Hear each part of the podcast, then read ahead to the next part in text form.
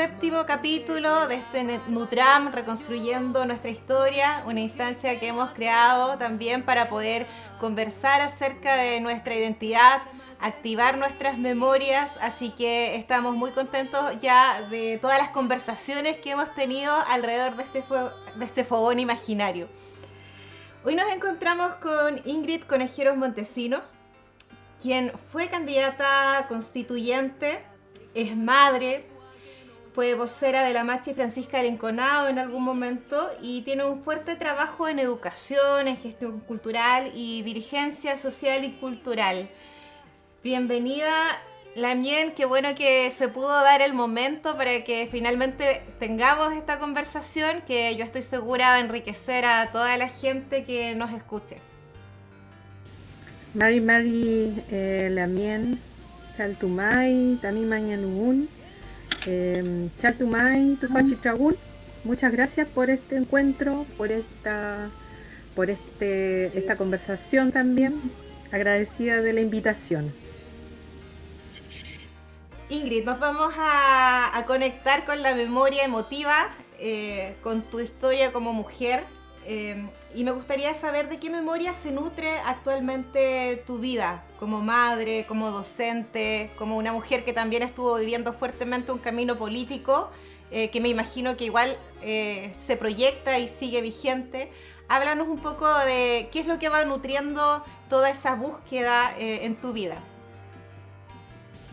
Bueno, en general las memorias de mi vida, eh, mi trayectoria como familiar y todo lo que tiene que ver con la emotividad, eh, son memorias bastante alegres,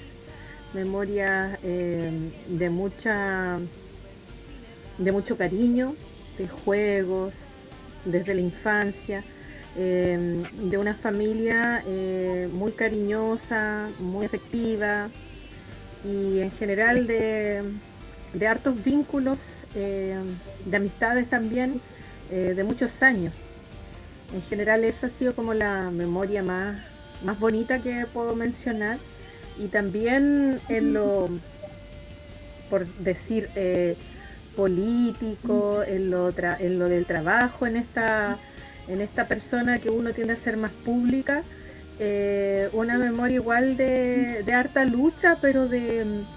una lucha bella, de un acompañamiento, de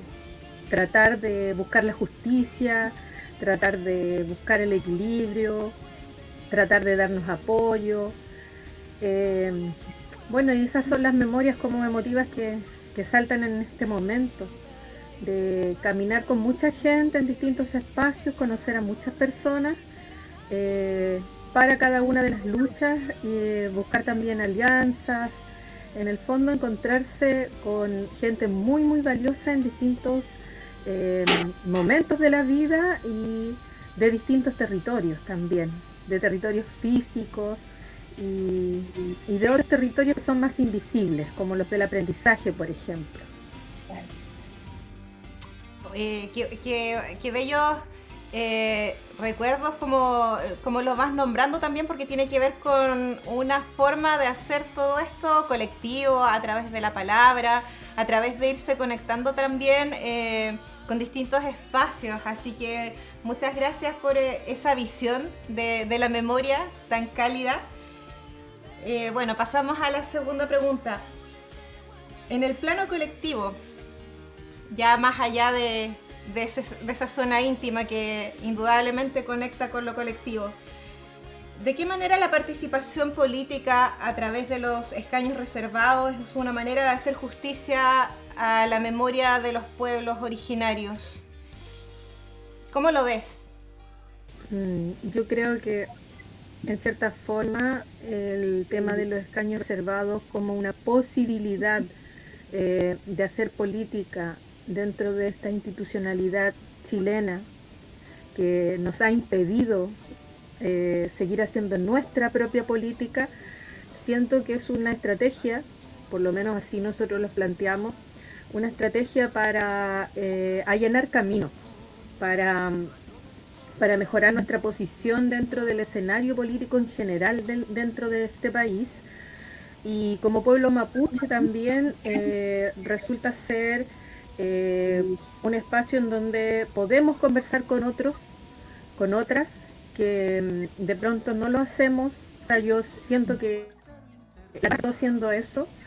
resultó siendo una estrategia para nosotros como pueblo mapuche también poder juntarnos con otros que estaban con este mismo ánimo de participar más allá de los propios intereses, más allá de eh, que existan garantías, porque hasta ahora no hay garantías respecto a lo que se pueda alcanzar allí para nosotros en la búsqueda de en esta pregunta, como en, en, torno a la justicia, que tiene que ver también con los derechos colectivos que se nos han negado históricamente, sentimos que es un camino, que yo por lo menos en mi individualidad em, entiendo que los procesos políticos de nuestro pueblo mapuche y de los pueblos en general a nivel global se van escribiendo eh, paso a paso y dentro de, un, eh, de una esfera gigantesca. O sea, no, no, no, es tan relevante esto en sí mismo si em, más bien si es relevante el considerarlo dentro de la historia de nuestro pueblo como un paso hacia mejorar nuestra relación con el Estado de Chile y eh,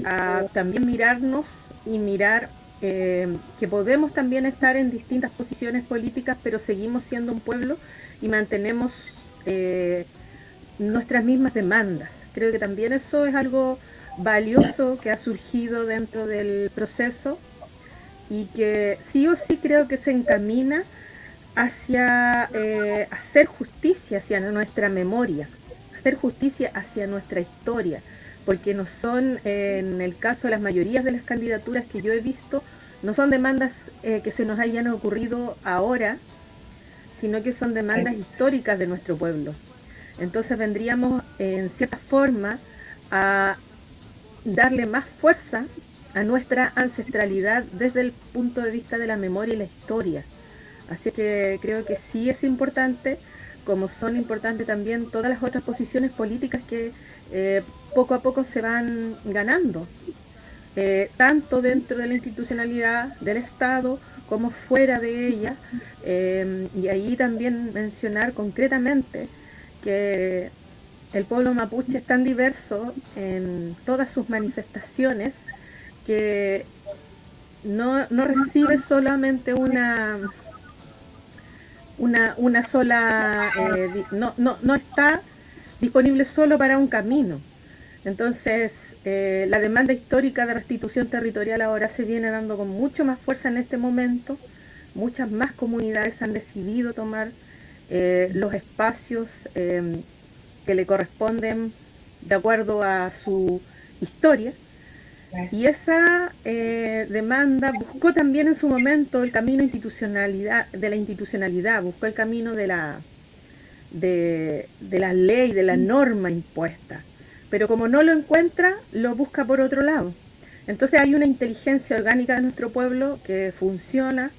y que siempre va en busca de esa justicia que se nos ha negado. Sin duda es, es, un gran camino y tiene también distintas posibilidades, así que bueno, la gente que nos escucha, eh, Ingrid, es muy intercultural, hay gente que conoce mucho del tema y, hay gente que recién se viene acercando a, a, través de la música a conocer un poco más del pueblo mapuche, entonces tu visión y esta diversidad que nos dices es súper importante también para que la podamos comunicar hacia el resto. Y siguiendo en ese plano, ¿por qué es importante hablar de plurinacionalidad? ¿Qué, implicancias tiene esta decisión y, de qué manera puede ser armónico con la sociedad chilena en general? Eh, dentro de nuestro pueblo mapuche hay muchas personas que mm, reniegan de la plurinacionalidad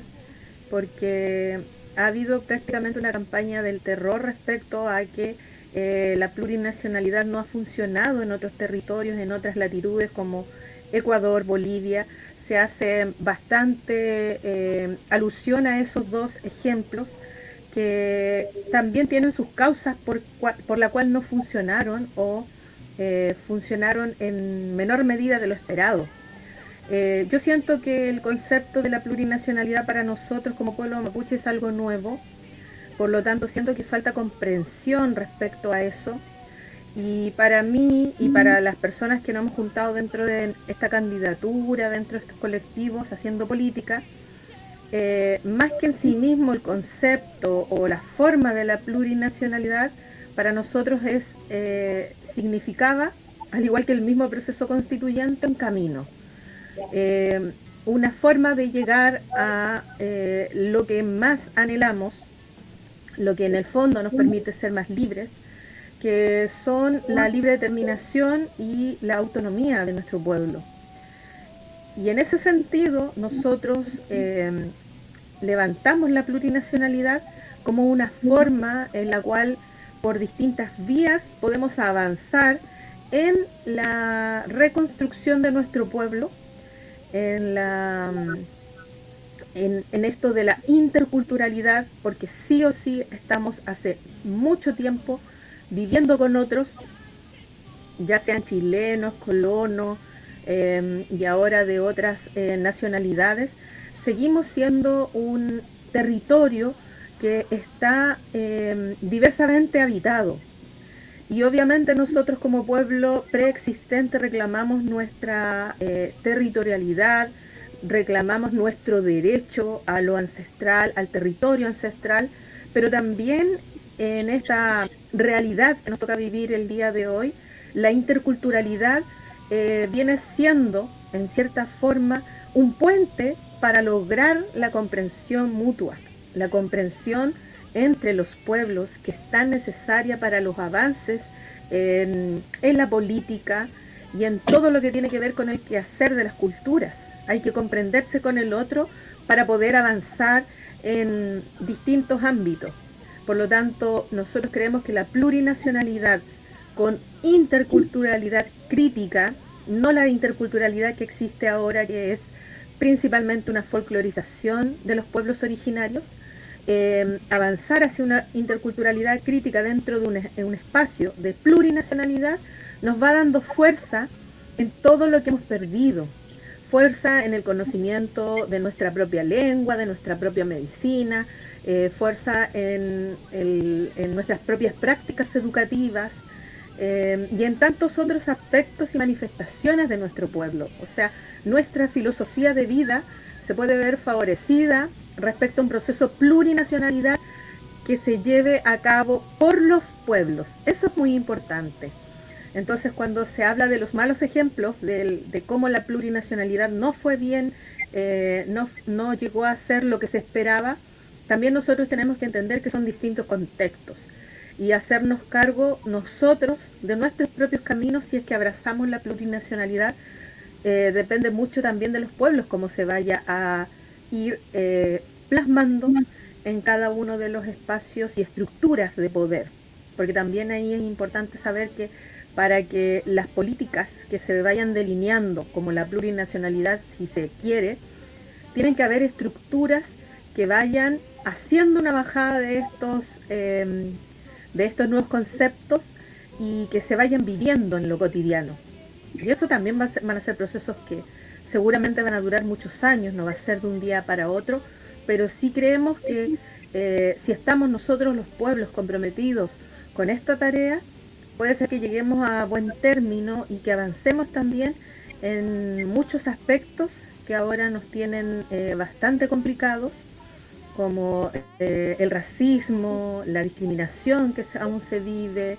eh, y otras cosas que tienen que ver también con temas muy delicados como es la criminalización de nuestro pueblo, la persecución política y otros. Ingrid, hablaste en algún momento de esta interculturalidad crítica. Em, ¿Qué nos falta como para para vivirla. Nos falta un poco a nosotros como pueblo, eh, falta que la mirada de la sociedad sea más empática. Es un proceso igual. Eh, ¿Cómo lo ves tú en este momento, en el estado actual en que estamos? Sí, yo creo que nos falta mucho tiempo y trabajo. Disculpa. Nos falta mucho tiempo y trabajo eh, llegar hacia una interculturalidad crítica porque eso habla un poco de un análisis permanente, habla de una reflexión permanente. Y lo que menos tenemos ahora en estos tiempos sobre todo es eh, tiempo para realizar análisis y críticas, reflexiones, porque si bien sabemos y criticamos duramente cómo lo ha hecho el gobierno respecto a, las políticas de interculturalidad en educación intercultural bilingüe, por ejemplo, hay muchas críticas, pero también eh, creo que este, este tema de que también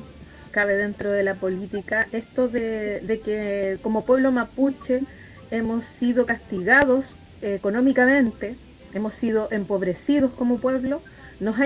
nos ha impedido levantar nuestras propias iniciativas. Porque si nosotros pudiéramos levantar nuestras propias iniciativas a nivel de educación, en distintos niveles, preescolar, básica, eh, media y universitaria, seguramente iríamos generando eh, las formas adecuadas de enfocar nuestra visión, nuestra filosofía allí. Pero como es una visión desde afuera, como hay una fuerte carga monocultural en la educación, es difícil romper eso eh, sin que seamos nosotros los protagonistas. Porque en esta educación intercultural, eh, quienes hacen las políticas, quienes las bajan, es eh, un gobierno, un Estado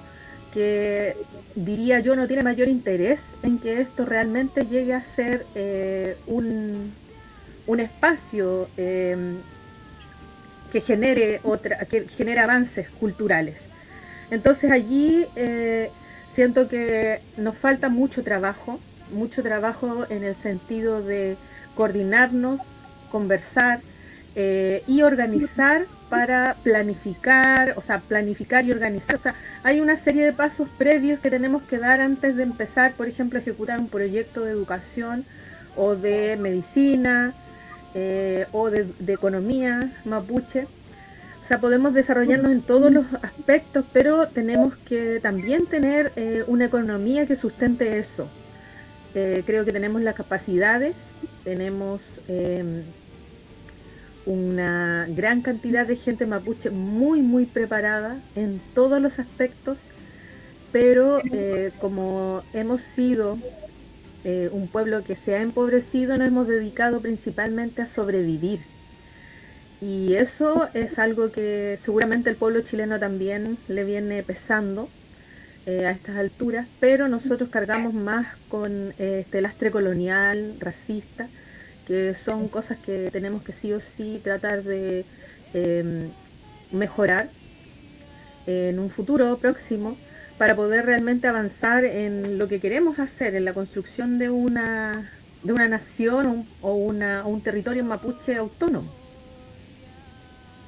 Sí, mira, tus palabras me hacen reflexionar mucho también en cómo individualmente quizás uno mismo en su propia práctica, en su propio ejercicio, en su propia música, en sus propios trabajos o uno mismo en la vida cotidiana también eh, va reflexionando sobre eso, cómo vamos viviendo nuestra identidad y cómo la vamos mostrando. Y tienes mucha razón cuando dices que en realidad hay poco tiempo y, de repente puede ser un poco acrítico sin quererlo. Entonces ahí tenemos también una invitación a mirarnos constantemente, eh, a ver cómo vamos hilando este camino. Así que muchas gracias por, por esas palabras, Ingrid. Mira, en el, en la formulación de una nueva constitución o este llamado, este, este ideal, vimos una fuerte participación de mujeres mapuches postulando estos escaños reservados. Y fue muy potente comunicacionalmente también.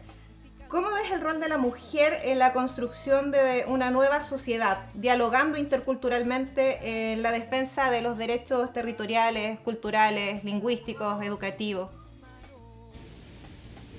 Em, yo siento que en general hay un ciclo en donde las mujeres estamos mucho más dispuestas a, mm, hacer em, en general todo lo que queramos hacer, a como cumplir metas quizás, en lo personal, en lo colectivo, ir eh, desarrollándote mucho más allá de lo que uno misma de pronto piensa o cree. Em, en ese sentido yo valoro mucho la participación de las mujeres en la política porque creo que sigue siendo un espacio muy eh, machista, creo que sigue siendo un espacio muy eh, fuertemente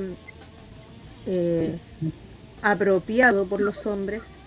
y en la política mapuche no sé si sea tanto así, pero sí creo que eh, es necesaria siempre la mirada, la voz y la reflexión de las mujeres. Eh, creo que podemos omitirnos de ningún espacio. Y en ese sentido yo, eh, como te decía, valoro mucho que en el caso de las candidaturas constituyentes principalmente hayan sido mujeres y las que quedaron electas también principalmente fueron mujeres, sino que se hizo este, este cambio de, por la paridad, hubiese sido eh, un solo hombre que hubiera entrado en los caños mapuche, hubiesen sido seis mujeres. Entonces yo creo que en ese sentido a nosotros no nos favoreció la paridad, no era para nosotros como pueblo mapuche, porque tuvimos una alta participación desde el inicio como mujeres creo que eh, es importante también que entre nosotros sigamos eh, mostrando que el camino eh, no es superponerte o mirar bajo el bajo la, la, categoría de, sexo género. Yo por lo menos he hablado bastante de que en, el caso mío eh, nuestra visión de ponerme a mí como, como candidata tiene que ver porque hay una serie de factores más allá del sexo, del, sexo y del género, que tiene que ver con la capacidad de conversar, de dialogar, de reflexionar, de analizar y de llegar eh, a cierta cantidad de personas también, de tener esas posibilidades y de tener la disposición también. Obviamente que estas mismas capacidades las puede tener un hombre, pero en su momento se van levantando las candidaturas de acuerdo, o las, digamos, las dirigencias, de acuerdo a la disponibilidad también que cada uno tenga. Entonces sí valoro mucho eh, que existan eh, más dirigencias de mujeres, porque creo que eso también se tiene que ir equilibrando. Tenemos que estar presentes en todos los espacios, pero no siento que seamos eh, más valiosas que la posición o el trabajo de los hombres. O sea, ahí yo creo que tenemos que ser siempre eh, equilibrados en ese sentido, no, no me o, no equilibrados, sino que también ver las cosas de acuerdo a las categorías eh, propias de, la, de cada una de las personas y de los colectivos. O sea, un colectivo puede determinar que sean mujeres o hombres quienes encabecen, pero yo creo que en las orgánicas siempre tenemos que estar ambos. Interesante lo que plantea Lamien porque eh, finalmente tiene que ver también con, cómo se asumen los liderazgos un poco eh, en este sentido y eso es un fluir natural finalmente. Eh, mira, viste una lucha importante en este camino hacia la candidatura como constituyente y me imagino que ese aprendizaje te dejó también grandes fortalezas, pero una alerta respecto a las dificultades también que tiene asumir un camino político. ¿Está vigente todavía para ti seguir este, en este camino, en esta lucha política más intercultural, dialogando permanentemente? ¿Estás en un proyecto que ahora es más personal? ¿Cómo, cómo ves tu camino de aquí en adelante? Eh, sin duda que es difícil, eso yo creo que nadie puede eh, negar que el estar dentro de una posición política pública y, tratar también de posicionar temas que no se han posicionado siempre resulta complejo, eh, pero creo que el camino en lo colectivo es mucho más fácil y se va viendo. Entonces, eh, mi pensamiento tiene que ver eh, con el trabajo con otros siempre, porque creo que eso es realmente lo que más he aprendido en el último tiempo, que no se pueden hacer solo las cosas, que hay que tener eh, colaboraciones y que también tenemos que ser capaces de desarrollarnos en conjunto con los otros. O sea, no puedo yo pensar en crecer de alguna forma eh, sin estar eh, aportando también al crecimiento de los otros. El compartir también el, el mapuche kimun o los distintos aprendizajes que uno va adquiriendo. Creo que eso es eh, fundamental, en mi caso, para sentir que tiene todo esto tiene un sentido, que vamos también eh, aportándole a otros. Y eh, además eso creo que es parte de la naturalidad del aprendizaje, ¿ya? El, el hacer también de todos estos procesos una pedagogía para mí es súper importante y creo que ese enfoque es el que voy a mantener de aquí para adelante en lo que esté desarrollando. Y si me preguntan específicamente de lo político electoral, no lo sé. Eh, creo que lo electoral es muy complejo el escenario para nosotros como pueblo originario y para las personas que nos mantenemos al margen de los partidos políticos, sin juzgar a nadie. Creo que eh, uno decide en dónde está en cada momento y en este momento yo decido estar eh, fuera de esa esfera política electoral partidista, pero eh, creo que en un futuro eh, no se puede descartar nada, o sea, no podría descartar yo el estar de nuevo en lo electoral, pero en este momento mi trabajo político se va a enfocar en dar apoyo al proceso constituyente para con otras candidaturas que fueron electas y desarrollar también la política de base que nosotros hemos hecho en lo intercultural, eh, trabajando en los colectivos que trabajamos aquí en Temuco y también desarrollándonos con los otros que eh, hemos conocido además, otros que, no estaban antes dentro de nuestro trabajo. Entonces, principalmente mi enfoque ahora va a ser el pedagógico, el desarrollo de la política siempre está, siempre va a estar, pero en este ciclo que viene creo que eh, voy a desarrollar más los proyectos eh, colectivos que estén em, asidos dentro del territorio, en este caso dentro de Temuco. Y ahí hay varias cosas que, que surgen, el tema de los colectivos de tejedoras, eh, artesanas, y la educación intercultural, que es un gran tema que creo que hay que desarrollar más en profundidad. Ahí vamos a ver cómo se gestan nuevos proyectos y eso en el fondo es lo que vislumbro para lo próximo, para lo cercano. Sin duda sigue siendo un camino que va armando redes a través de la pedagogía. Es un muy buen proyecto eh, ir pensándolo así en este proceso que igual es sigue siendo muy paulatino para nosotros, o sea, estamos aprendiendo poco a poco el camino hacia la política, hacia la construcción de una visión intercultural. Podemos errar, a veces hay aciertos, así que yo creo que ese trabajo va a ser muy fructífero, Ingrid, y esperamos que te vaya muy bien en eso, que nos vaya muy bien, porque en la medida que a ti te vaya bien y vayas formando colectivos también, eh, todos vamos creciendo. Nosotros como banda también y como músicos también somos parte de un colectivo y, vemos otros artistas también y ahí hay una red que es muy importante que, se va formando en función de ir reforzando la identidad. Así que muchas gracias por haber estado en esta conversación. Te dejo un par de minutos para que puedas cerrar eh, con alguna reflexión, alguna invitación eh, a la gente que nos pueda llegar a escuchar. Eh, bueno, claro, ahora yo principalmente eh, les haría un llamado a todas las personas que van a escuchar esto a tratar de buscar las formas de mantenernos en la lucha unidos, eh,